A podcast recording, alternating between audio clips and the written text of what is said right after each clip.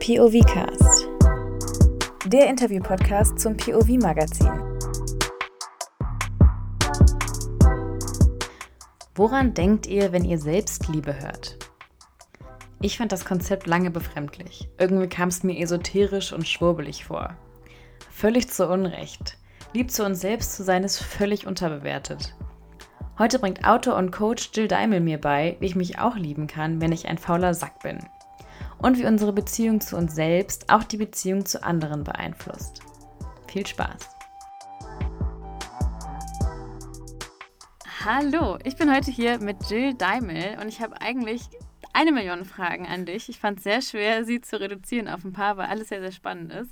Aber erstmal vielen Dank, dass ich überhaupt heute äh, mit dir reden darf. Das ist eine sehr große Ehre. Oh, liebe Sanja, ja, vielen Dank, äh, dass ich Gast sein darf. Äh, ich freue mich auch und ich bin sehr, sehr gespannt.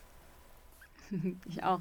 Ähm, ja, du hast ja äh, vor allem, habe ich dich gefunden, weil du ein Buch geschrieben hast über Selbstliebe unter anderem. Das heißt Liebesformel.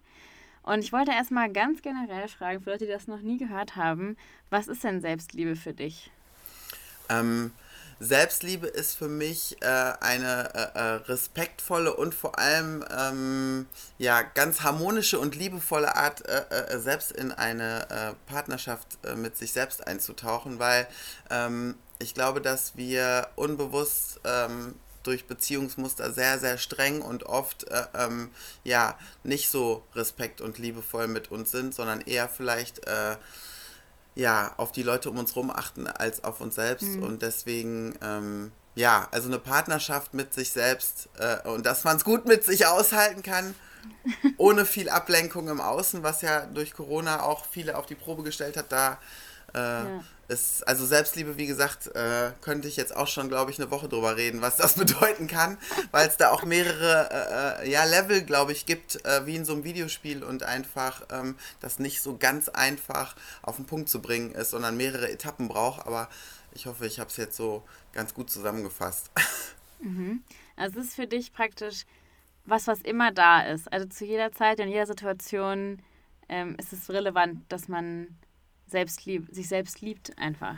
Ja, ich glaube, dass Selbstliebe manchmal, ähm, also jeder eine andere Definition hat und ich glaube, Selbstliebe wird manchmal verwechselt äh, ähm, mit ähm, immer äh, äh, ähm, sich harmonisch äh, gut zu fühlen. Also, ne, wir leben ja in einer mhm. Dualität und es gibt halt immer Gegensätze und ich glaube, dass Liebe oft, äh, und das ist auch das Missverständnis meiner Meinung nach, damit verwechselt wird, dass es äh, äh vermeintlich immer nur die positiven äh, äh, Aspekte äh, äh, betrifft. Also Selbstliebe ist für mich vor allem, gerade wenn man in einer Zeit mit sich ist, wo es alles nicht so funktioniert, weil ich glaube, mhm. nur da kannst du Selbstliebe entwickeln und entfalten und da wird es erst spannend, ähm, halt trotzdem ähm, ja mit sich zu sein und ähm, sich nicht zu verurteilen und äh, ja, das auch gut auszuhalten, dass ähm, es vielleicht mal anders als geplant läuft. Also ich glaube, Selbstliebe zeigt sich am meisten ähm, und auch eine Partnerschaft geht es am meisten um Wachstum und ähm, in die Tiefe, wenn es Reibungen gibt und wenn es halt äh, gerade vielleicht äh, nicht so fröhlich und lustig zugeht. Also eigentlich zeigt sich da am meisten. Ja, also ich finde, es klingt total super. Ich glaube, es ist sehr schwer umzusetzen. Ich merke, ich beschäftige mich schon mit dem Thema, auch so im Kontext mit Achtsamkeit und mit Yoga und mit generell auch wie ich meine Beziehung in meinem Leben führe und so. Aber es gibt Situationen, wo ich das ganz schwierig finde. Und das sind genau Situationen, die du auch gerade beschrieben hast, wo ich selbst mit mir richtig unzufrieden bin. Und das passiert mir am häufigsten, wenn ich weiß, ich muss irgendwas machen und ich habe ein, keine Ahnung, ein Projekt oder sowas, an dem ich eigentlich arbeiten sollte, aber ich liege auf der Couch, ich gucke mir irgendwie eine Serie an und ich kann einfach nicht aufstehen und dann bin ich so sauer auf mich, dass es mich auch dann irgendwie zurückhält. Hast du denn für mich in dieser Situation so einen richtigen Tipp? Was kann ich denn da machen, damit ich nicht ins Bett gehe mit so einem richtig unzufriedenen, sauren Gefühl auf mich selbst? Ja, also ähm, ganz gutes Beispiel ist immer, sich so sein inneres Kind vielleicht ein bisschen vorzustellen. Und äh, ähm, also Druck, und das ist das auch, warum es dann oft nicht funktioniert, ist immer ein ziemlich äh, äh schlechter Ratgeber. Wenn du dir jetzt vorstellst, äh, ähm, du stehst da vor einem, weiß nicht, fünf- oder sechsjährigen Mädchen oder du guckst die kleine Sanja an und äh, ähm, die sagt eigentlich, oh, ich habe jetzt nicht so Bock, äh, mich an diese Hausaufgabe oder was auch immer zu setzen. Eigentlich würde ich jetzt lieber okay, nur äh, hier rumchillen oder irgendwie mehr. was spielen und äh, ähm, ja, das sind so Herausforderungen dann immer, ne? Wachstum, persönliches Wachstum passiert nur, äh, äh wenn äh, was nicht so läuft. Ja, ähm, also das Druck nie ein guter Ratgeber ist und wenn du dir jetzt vorstellst, dass ne, du als erwachsene Sanja vor der kleinen Sanja stehst und dann die sagt, boah, ich habe jetzt gerade überhaupt gar keine Lust und äh, was man ja auch verstehen kann, ne? Ähm, wenn vor allem es oft um Kinder geht, dass die jetzt, sag ich mal, mehr Bock darauf haben, irgendwie äh, äh irgendwas auszuprobieren oder sich zu mhm. entfalten, als irgendeine Vorgabe, Hausaufgabe oder irgendwas äh, zu erledigen und ja, wir bauen dann auf Druck auf und bringen halt kein Verständnis uns selbst oder unserem inneren Kind, was einfach sagt, boah, will ich nicht entgegen. Und wenn du dann Druck aufbaust und dir vorstellst, ja wie, jetzt hast du das schon wieder nicht erledigt. Ne? Und dir wirklich vorstellst, mit dieser Energie, mit irgendwie einem ne, äh, fünfjährigen Kind äh, sprichst, dann ist ja logisch, dass das immer mehr vor Ehrfurcht und irgendwie äh, vor Stress äh, irgendwie, ja, praktisch wie so eine Salzsäure erstarrt, also wie so ein Reh äh, mhm. im Scheinwerferlicht und dann äh, äh, funktionierst du halt nicht mehr und ähm, wie soll aus so einem Energielevel ähm, ja irgendwie Freude oder irgendwie Antriebslust äh, äh, entstehen und deswegen ähm, ja würde ich dir in dem Moment ähm, raten, äh, dass du wie gesagt dir wirklich vorstellst, du hast einen Dialog mit dir. Also Leute äh, machen sich immer lustig, wenn Betrunkene über, äh, äh mit sich selber reden, ne? aber wirklich 24 mhm. Stunden, sieben Tage die Woche rede ich mit mir selber, manchmal auch laut. Mhm. Ähm, und dann wirklich zu sagen, ey, weißt du was, kann ich total verstehen, dass du jetzt überhaupt keinen Bock drauf hast, habe ich auch keinen Bock drauf. Also ne, wir Erwachsenen ja. gaukeln den Kindern ja auch immer vor, dass wir immer, ach ja, pflichtbewusst sind und das äh, alles immer, ach, mit Riesenfreude machen, aber ähm, weil es wichtig ist und weil es irgendwie dich nach vorne bringt, äh, ähm, will ich dich aber gerne unterstützen und äh, lass uns einen, in Anführungsstrichen Kompromiss finden. Ne? Also dann mhm. lass uns noch eine halbe Stunde hier liegen bleiben oder ähm, ist morgen dann okay und du kannst den Abend jetzt genießen. So und dann guckst du halt äh, und fühlst rein, was sich für dich äh, am besten anfühlt. Also dass du praktisch auf beides nicht verzichten musst. Ne? Aber mhm. wir leben immer in so einem entweder oder und ähm, wie gesagt, werden sehr druckvoll und verlangen uns Dinge ab. So wie es unsere Eltern halt oft gemacht haben, auch ohne dass es ihnen bewusst war. Aber wenn unseren Eltern mhm. was nicht gepasst hat, haben wir oft Liebesentzug bekommen. Ne? Weil die dann einfach so gestresst waren und es sich für uns so angefühlt hat, oh Gott, die haben uns nicht mehr lieb. Das äh, äh war wahrscheinlich ja. gar nicht so, aber so speichern wir das. Und dann gehen wir eigentlich mit uns genauso um. Äh, ähm, wie mit uns vielleicht falsch umgegangen wurde, in Anführungsstrichen. Und ähm, ja, deswegen würde ich sagen, ähm, hab Verständnis für dich und erstmal auch so wahrzunehmen, yo, es ist total okay, da keinen Bock drauf zu haben. Und dann ja. äh, ähm, hast du eine ganz andere, offenere Einstellung und äh, ähm, ja, das, bei dem anderen kannst du dich nur verschließen und ähm, ja, nicht funktionieren. Wow, ich finde, das ist so logisch.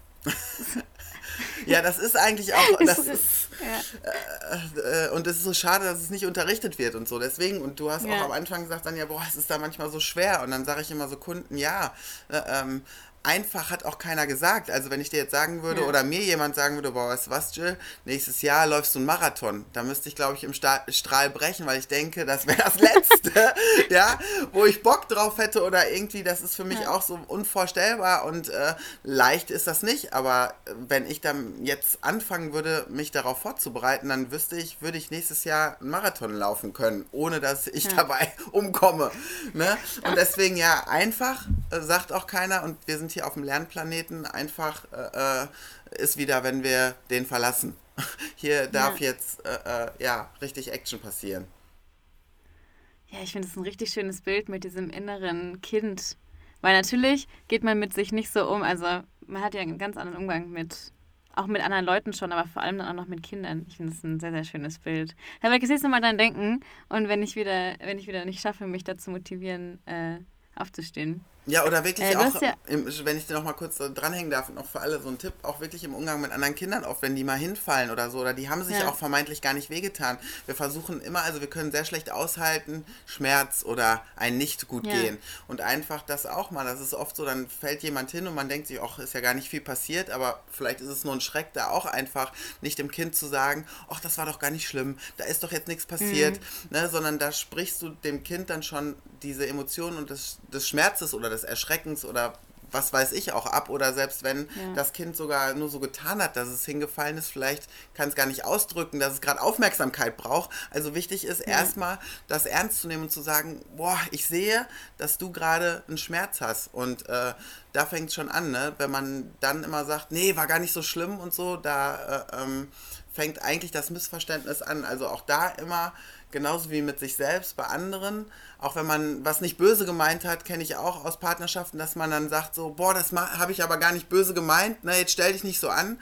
Aber ja. wenn ich was gut meine und das verletzt jemand anderen, also ich kann dir ja auch, äh, ohne dass ich es böse meine, auf den Fuß treten und dir den Fuß brechen. Ja, das tut ja trotzdem weh, dann sage ich ja nicht, boah, Sanja, ich bin ja jetzt wohl nicht extra auf den Fuß getreten, das war äh, total ja. nett gemeint, äh, dass ich eigentlich dir helfen wollte und du fällst halt über meinen Fuß und dann, äh, äh, ja. dann würde ich doch trotzdem sagen, boah, du hast jetzt jetzt einen Schmerz, egal warum und äh, ähm, was kann ich tun. Ne? Also wichtig ja. ist, Schmerz nicht weghaben wollen, sondern äh, wahrnehmen ja. und ähm, ja, der hat eine Daseinsberechtigung genauso wie ähm, Fröhlichkeit, ne, hat Traurigkeit Daseinsberechtigung, nur wir wollen das immer weghaben wollen und da fängt es dann an, dass es doof wird. So. Ich, ich habe auch äh, in meiner, ich wollte eigentlich gerade woanders hin, aber das ist jetzt gerade interessanter. Ich habe auch in meiner Recherche sehr, sehr oft gelesen, dass es ja auch schon bei Kindern anfängt, dass man nach Geschlecht anders behandelt wird, gerade was so Schmerzen angeht, dass Mädchen viel eher erlaubt wird oder weiblich gelesenen Kindern viel mehr erlaubt wird, äh, zu weinen und irgendwie traurig zu sein. Und dass Jungs schon früh gesagt wird, so ja, nee, Mann oder Maus. Und das nimmt man ja auf jeden Fall auch mit ins Erwachsenenalter, ähm, gerade wenn ich jetzt so höre, wie viel Sinn das macht. Also das habe ich noch nie so gehört, deshalb bin ich gerade total begeistert von diesem Bild. Aber dann macht es ja sogar noch mehr Sinn, dass es vielleicht sich dann auch durchs ganze Leben zieht, wenn man das eben schon so klein, so verschieden beigebracht bekommt.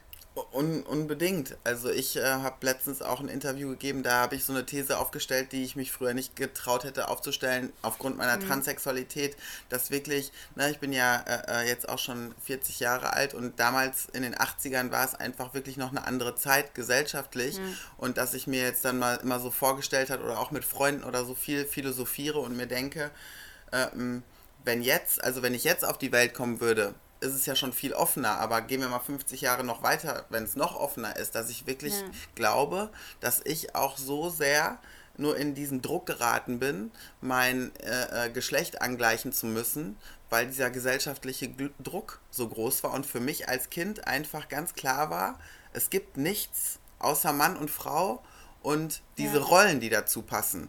Und wenn ich mir überlege, dass wirklich vielleicht, also jetzt ja immer mehr Leute sich auch schon jung äh, äh, ihren Eltern anvertrauen, weil sie vielleicht durch soziale Medien, durchs Aufwachsen sehe ich bei meinen Neffen und so, ne, wie die auch mhm. dann schon Handy und alles so mitkriegen oder ich als Aufklärungsgast in der Grundschule bei meinem Neffen schon äh, da war. Und wenn ich früher mhm. als Kind vielleicht auch gewusst hätte, ey, da gibt es noch ganz viele andere, in Anführungsstrichen, Schubladen, wo ich, ja. äh, äh, ne, die ich mir angucken darf und nicht nur Mann und Frau und so sieht das aus und das aus, glaube ich, dann ähm, ist vielleicht, wäre vielleicht die Möglichkeit für mich entweder schon früher gewesen, mich auszuleben oder vielleicht wirklich gar nicht diese Not echt von der Operation vielleicht äh, entstanden. Mhm. Wenn es irgendwann klar ist, dass ein Mensch nur noch ein Mensch liebt und total egal ist, welches Geschlecht oder was auch immer innen und außen, dann ähm, ja, äh, glaube ich, ähm, wäre mein äußerer Druck ähm, nicht so gewesen, wie äh, schlimm es da wirklich äh, äh, für mich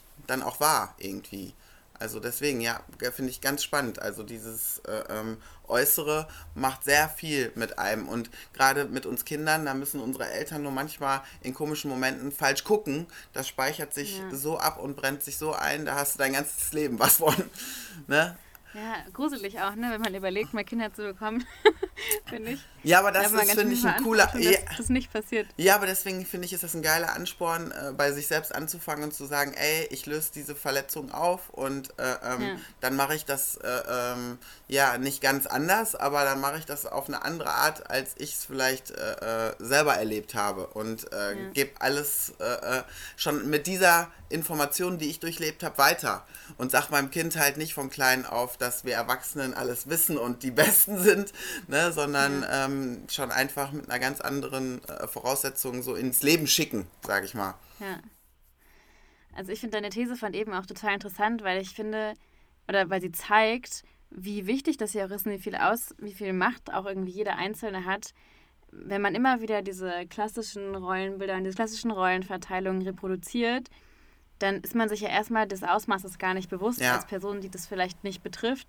Und deshalb finde ich es total schön von dir zu hören, boah, wenn das sich ändern würde, vielleicht ne, hätte ich einen anderen Leidensweg gehabt oder vielleicht einen weniger schmerzhaften Leidensweg. Einfach auch zu sehen, was ich mache, hat Auswirkungen. Mhm. Und ich kann vielleicht auch Leuten helfen, indem ich das alles so ein bisschen auflocker in meinem Kopf. Und es geht irgendwie über mich hinaus und meine eigene Meinung davon, wer jetzt die Küche besser putzen kann. Ja, ja. Also äh, das finde ich einen, echt richtig schönen Aspekt. Aber das ist auf so jeden Fall gar so. Auf dem Schirm hatte. Also das ist auf jeden Fall der Dominoeffekt, ne? Also deswegen freue ich mhm. mich auch immer über sowas, weil ähm, ja, ähm, es braucht meistens nur einen kleinen Anstoß und äh, ähm, genau, jeder Tropfen, wenn ihr das vorstellt, wirklich so wie ein Tropfen ins Meer, das gibt ja. äh, äh kilometerweit Ausschlag, auch wenn man es äh, äh, ja. so unbedeutend findet. Das ist ganz, ganz bedeutend, was du machst. Also. Ja. Ja, voll cool. Also vielen Dank, das war ein echt richtig interessanter Punkt, den, ja, ich bin völlig von meinen Fragen, die ich aufgeschrieben habe, jetzt weg, aber okay, egal. Äh, gehen wir mal zurück zu einer, die ich aufgeschrieben habe. Ja. Es geht ja in deinem Buch nicht nur um Selbstliebe, sondern auch um Partnerschaft. Mhm. Ähm, und ich habe das Gefühl, äh, also erstmal ist mir aufgefallen, dass die Sachen, die, die mich bei mir nerven, nerven mich gar nicht so sehr bei meinem Partner. Ich habe irgendwie da eine viel höhere Akzeptanz als für mich selbst, was ja eigentlich total komisch ist, dass man da so zweierlei Maß ähm, ansetzt. Aber mir ist aufgefallen, dass ein äh, so ein Clinch, den ich oft mitbekommen habe und den, über den ich auch oft gelesen habe in meiner Recherche zu so Sorgearbeit, ist, dass Männer oft das Gefühl haben in Hetero-Beziehungen, dass sie nichts richtig machen können. Und wenn sie irgendwie helfen, dann ist immer alles falsch und dann muss es nochmal gemacht werden oder sie sind irgendwie äh, machen das nicht zur Zufriedenstellung der Partnerin und irgendwie entsteht da ganz oft so ein Groll einander gegenüber, der hat dann so mit Hausarbeit zu tun, mit so einer so einfachen, also ne, eigentlich ist es ja gar nichts so Wichtiges, aber es entsteht trotzdem so viel Emotion um dieses Thema rum. Ähm, kannst du dazu irgendwas sagen? Hast du da einen Tipp? Wie könnte man das irgendwie besser lösen? Vielleicht, dass man sich da nicht so krass in die Haare bekommt vielleicht ein bisschen mehr ineinander hineinversetzen oder was würdest du empfehlen? Ja, eigentlich fängt das Missverständnis schon da an. Ich wollte dich da auch dann gerade nicht unterbrechen, äh, ähm, mhm. ähm, als du den Satz angefangen hast, dass du mit dir viel kritischer bist als mit anderen. Ne? Ja. Also das ist jetzt zum Beispiel dann deine Seite der Partnerschaft. Und das Spannende in Partnerschaften ist, äh, ähm, dass man schon äh, äh genau das anzieht, was einen an einem selber stört. Aber, und das ist das Spannende, ähm, mhm. wie bei einem Magneten, aber anders gelagert. Also das mhm. heißt, ne, äh, dass du zum Beispiel jetzt äh, äh, zu mir ja vorhin gesagt hast, also ich bin mit äh, äh mir kritischer als mit anderen, nee, äh, mit, doch mit dir kritischer als mit anderen. Ja. Ne? Und ja. ähm, dass zum Beispiel in so einem Zustand, den du gerade erklärt hast, dir gespiegelt wird. Ja, ich kann doch nichts richtig machen. Ähm, ja. ne? Und das aber halt, wie gesagt, der Außenpol, das, was du im Stillen dir selber suggerierst die ganze Zeit, äh, ähm, laut nach außen trägt. Und äh, ja. deswegen versteht man es aber meistens nicht, weil hä, äh, man äh, diesen Gedankengang bei sich gar nicht so mitbekommt.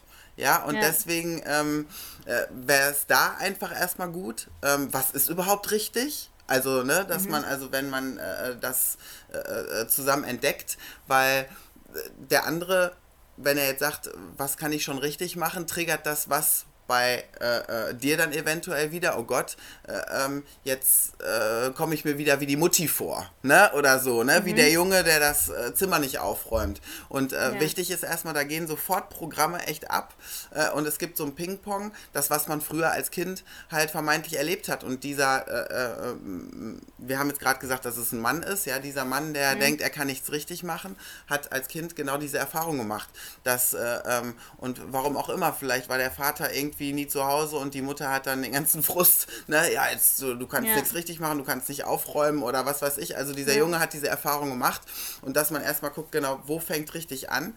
Und ähm, wichtig ist, dass man in der Partnerschaft immer auch davon spricht, was man braucht. Also wenn äh, dieses Gespräch aufkommt, einfach zu sagen, okay, pass auf, lass uns hinsetzen, was sind deine Erfahrungen? Also warum hast du das Gefühl, vielleicht nichts richtig machen zu können? Und mhm. dann äh, ähm, würdest du äh, äh, sagen, äh, äh, ja, keine Ahnung, was würdest du denn äh, entgegennehmen? Nehmen wir doch jetzt mal das Thema. Hattest du schon mal das, ja. dass du jemanden hattest, der nichts richtig machen konnte, gedacht? Äh, ja. Ja, guck mal. Dann, auf jeden Fall. Ja, guck, dann kannst du dich doch reinversetzen, wenn ich jetzt derjenige wäre und würde dann sagen, ja, ähm, ne, was, also ich habe das Gefühl, ich kann hier nichts richtig machen und sowas. Mhm. Äh, ähm, was würdest du ähm, mir denn jetzt, also wie könntest du mir helfen? Was würdest du sagen? Äh, ähm, was hast du für einen Anspruch oder was hättest du in der Situation oder hast du vielleicht in der Vergangenheit in der Situation mhm. dann gesagt? Also ich glaube, in der Vergangenheit war ich äh, sehr viel dümmer und habe wahrscheinlich irgendwas gesagt, was nicht besonders schlau war. Aber ich glaube inzwischen, dass dieses Gefühl, dass man das nicht richtig macht, ganz oft daran liegt, dass man ganz verschiedene Vorstellungen von richtig hat. Und äh, ich glaube, das ist im Haushalt total oft so, dass man vielleicht eine andere Vorstellung hat von, was ist denn sauber oder ne, was ist denn hygienisch. Und wenn man dann in seinem eigenen, seinem eigenen Anspruch gerecht wird, wird man vielleicht noch nicht dem Anspruch gerecht der anderen Person und hat, kriegt dann, obwohl man das für sich richtig gemacht hat, das Feedback, du hast es falsch gemacht. Mhm. Und es ist so frustrierend, weil man denkt, ich habe aber doch alles richtig gemacht. Und vielleicht hat man es auch nie gelernt. Ich glaube, sehr, sehr wenig Leute lernen heutzutage noch von den Eltern irgendwie, wie putzt man denn richtig? Man macht das ja meistens einfach irgendwie. Ja, ja, vor allem auch, einfach, ne? vor allem, also, wie putzt man richtig, also das können die Eltern sich ja auch schon nicht einig drüber sein, ne? Ja, und dann haben wir wieder das Problem, aber genau das ist es dann ja, dass du dann zum Beispiel, nehmen wir mal die Spülmaschine, ja? Ähm, mhm. Ähm, ist äh, ein Beispiel aus meiner eigenen Erfahrung.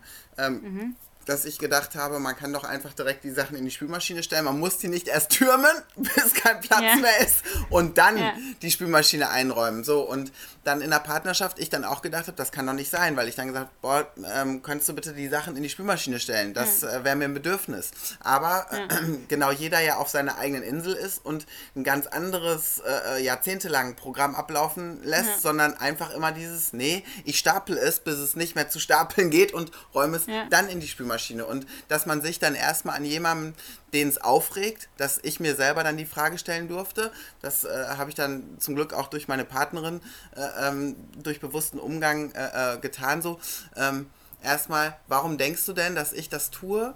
Äh, äh, ähm, oder dass es ein Angriff ist. Also warum glaubst du denn, ja. ich stelle das jetzt oder ich lasse es da stehen und denke mir, ha, den Jill, den ärgere ich jetzt heute mal wieder richtig und lass das draußen stehen, ja. weil ich wieder Bock auf eine Diskussion habe. Ne? Also erstmal das ja. und äh, äh, dann zu sagen, äh, und das ist nämlich so ein romantischer Aspekt, dass man denkt, der Partner müsste immer die Gedanken lesen können.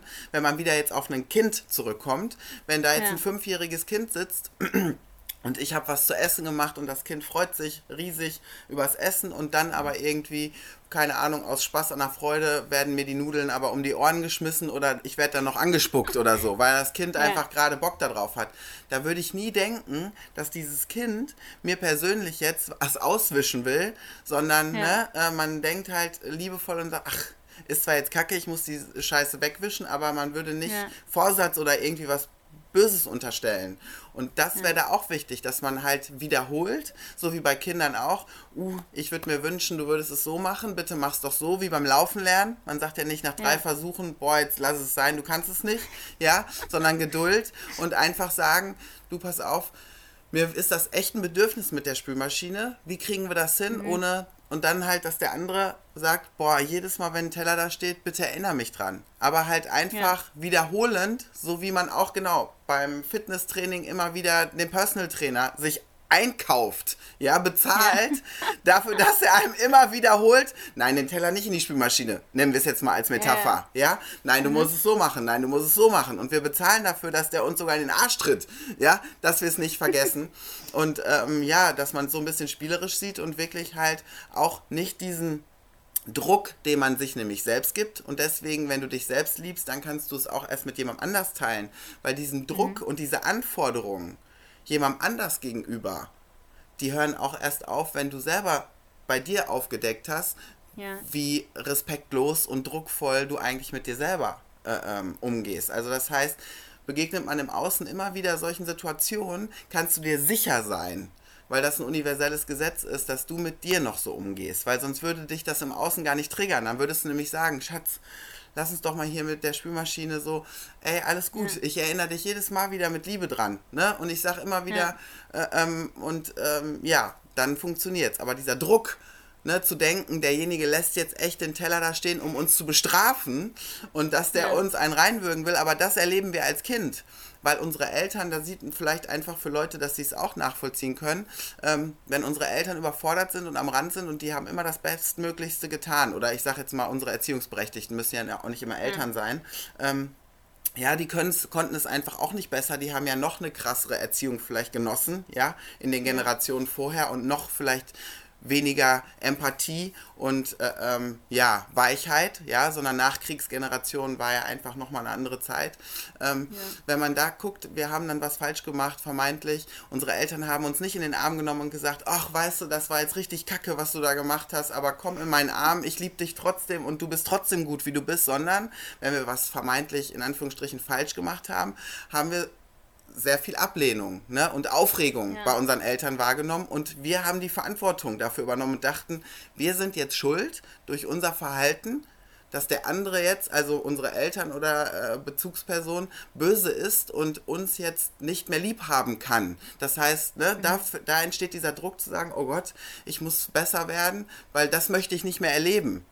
Und das ja. ist halt äh, da, wo man ein ansetzen darf, wenn man ein Kind bekommt, wo wir gerade drüber gesprochen haben. Aber ja. das ist das, was man in der Partnerschaft dann auslösen darf. Das ist nicht mehr Mama oder Papa jetzt, der Partner, der uns hier bestrafen will, sondern das ist eine alte Erinnerung, die ganz real aber bei uns Erwachsenen noch ist. Eine alte Verletzung, wo man sagen kann, ey, das ist jetzt nicht mehr so. Ich bin jetzt erwachsen, ich brauche nicht mehr die Aufmerksamkeit von einem anderen und ähm, es ist nicht alles böse gemeint. Ne? Und so genau fängt man dann an, seine Kindheitsverletzung als Erwachsener zu lösen, dafür Verantwortung zu übernehmen, dass man es nicht mehr dem Partner aufbürdet, weil wenn du sagst, dein Partner ist durch den dreckigen Teller für dein Wohlergehen verantwortlich, dann ist das auch eine sehr große Opferrolle, wenn du das mal umdrehst. Verstehst ja. du, was ich meine? Und man begibt sich sehr schnell in die Opferrolle, ohne es zu merken. Und in der Opferrolle kannst du nur den anderen zum Täter machen. Und das äh, äh, darf man äh, ähm, ja, in sich verändern und dann geht es auch erst partnerschaftlich. So. Du darfst mich gerne unterbrechen immer, Sanja, ne? Ich kann. Nee, äh, aber ich finde das alles super interessant. Ich möchte dich gar nicht unterbrechen. Ich äh, finde es super spannend. Ähm, also generell mehr Empathie füreinander und auch mehr miteinander reden.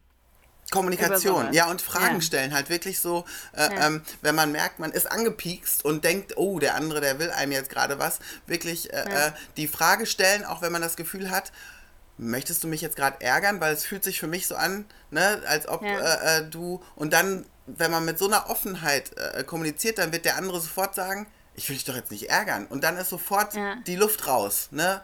Ähm. Also deswegen Fragen stellen und äh, ähm, wenn man merkt, der andere ist dann irgendwie angepiekst, auch nachzufragen, oh, wie ist das bei dir jetzt angekommen? Weil ich wollte eigentlich das senden. Ne? Also, ja. weil ich kann nie bestimmen, wie jemand was empfängt, sondern ich kann nur bestimmen, wie ich was sende. Aber ich könnte dir jetzt ja. auch ein Kompliment machen, Sanja, und sagen, boah, Sanja, du siehst heute super toll aus. Du empfängst das aber dann, ja, aber du empfängst das dann halt und sagst, ach so, nur heute. Oder, also weißt du, ja, sondern, äh, und deswegen ist es wichtig, dann auch zu fragen, du, wie hast du das empfangen? Weil es kommt ja. mir vor, dass es nicht so angekommen ist, wie ich es gesendet habe. Und äh, ähm, ja, einfach wirklich ganz, ganz kleinteilig äh, ähm, das auseinandernehmen, wie äh, äh ähm, ja, so eine Se Sektion irgendwie. Ne? Ja. Das finde ich, find ich richtig wertvoll, was du hier gerade mit mir teilst. Ich bin äh, schon für mich glücklich, dass ich das höre und ich hoffe, es hören noch ganz viele andere Leute. Ja, bestimmt. Ähm, dann habe ich eine letzte Frage. Und hm.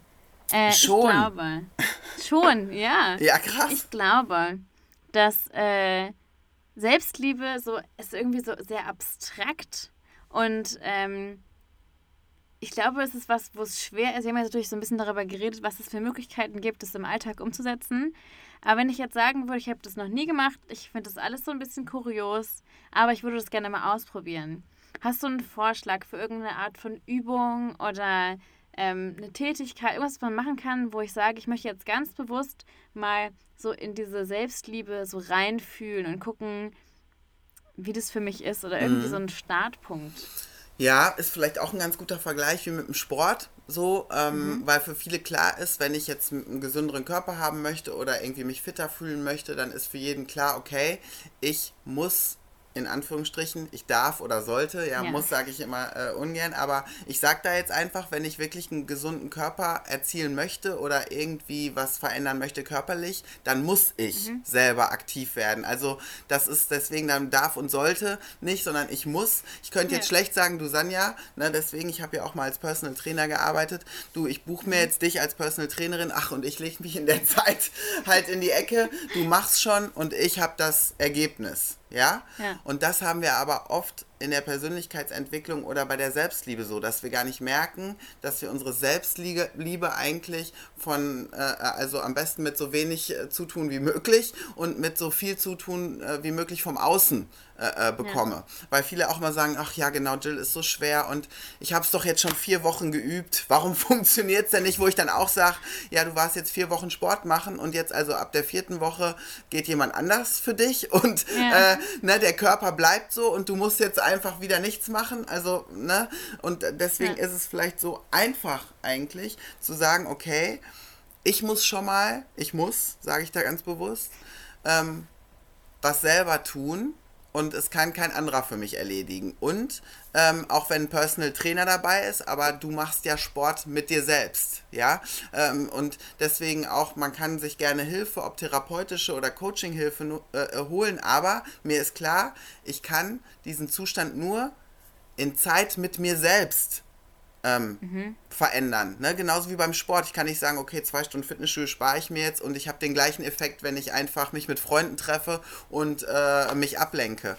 Und das ist ja. schon mal wichtig, sich einfach erstmal, und wenn es nur am Tag zehn Minuten sind, wirklich ganz bewusst ein Zeitfenster, auch wieder das kleine Kind gern vor Augen führen, für sich selbst mhm. nehmen. Weil wenn ich den ganzen Tag mein inneres Kind an der Hand habe, mit durch meinen stressigen Alltag schleife und schlörre und äh, da durchhetze, also kann man sich auch vorstellen, wie fühlt sich so ein, also so ein Kind, was ich den ganzen Tag durch meinen Alltag mitziehe. Sehr hoffentlich äh, überfordert, äh, ähm, ja. nicht gesehen und ähm, ja, nicht respektiert. Und einfach zu sagen, so, zehn Minuten schenke ich dir, ganz bewusst. Und ob das dann einfach nur im Wald wirklich spazieren gehen, einfach mal ohne halt äußere Ablenkung, ob das wirklich so eine geführte Meditation auf YouTube vorm Einschlafen ist. Ganz wichtig, erstmal damit anfangen, sich bewusst ein Date und eine Auszeit mit sich selbst zu nehmen, in welcher Form auch immer, aber nicht dabei halt Social Media, auch nicht lesen, also auch nicht ja. wirklich lesen und ablenken, sondern ich meine wirklich einfach nur sein,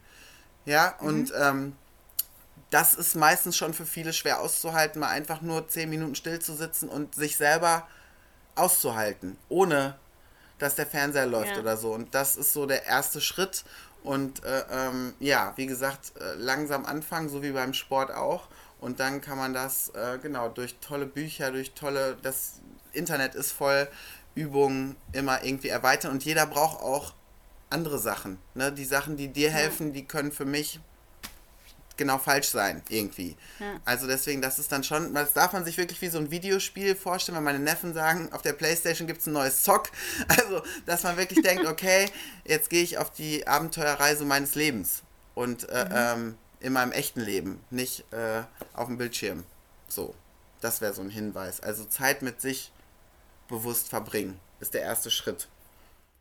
Ich glaube, das ist wirklich für für sehr, sehr viele Leute extrem schwer.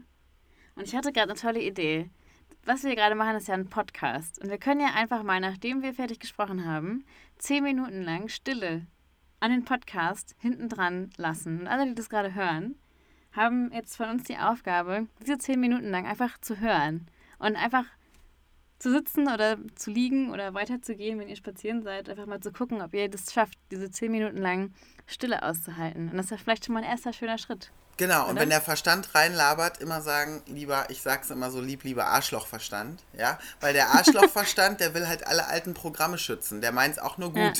Ja, ja deswegen, wenn man mhm. gegen den ist, ist es auch doof, sondern den darf man auch liebevoll mit einbeziehen und sagen, ja, ist schön, dass du mich warnen willst, aber red mal schön weiter. Also auch, ja. es geht nicht darum, die Gedanken zu stoppen, ne, und diese zehn Minuten wirklich ja. Stille zu fühlen. Das ist auch nochmal wichtig. Leute denken dann immer, oh, dann darf nichts abgehen, sondern es geht einfach darum, dass man mal wahrnimmt, was da oben dann alles so rumrattert und was der Verstand ja. einem wirklich alles so erzählt.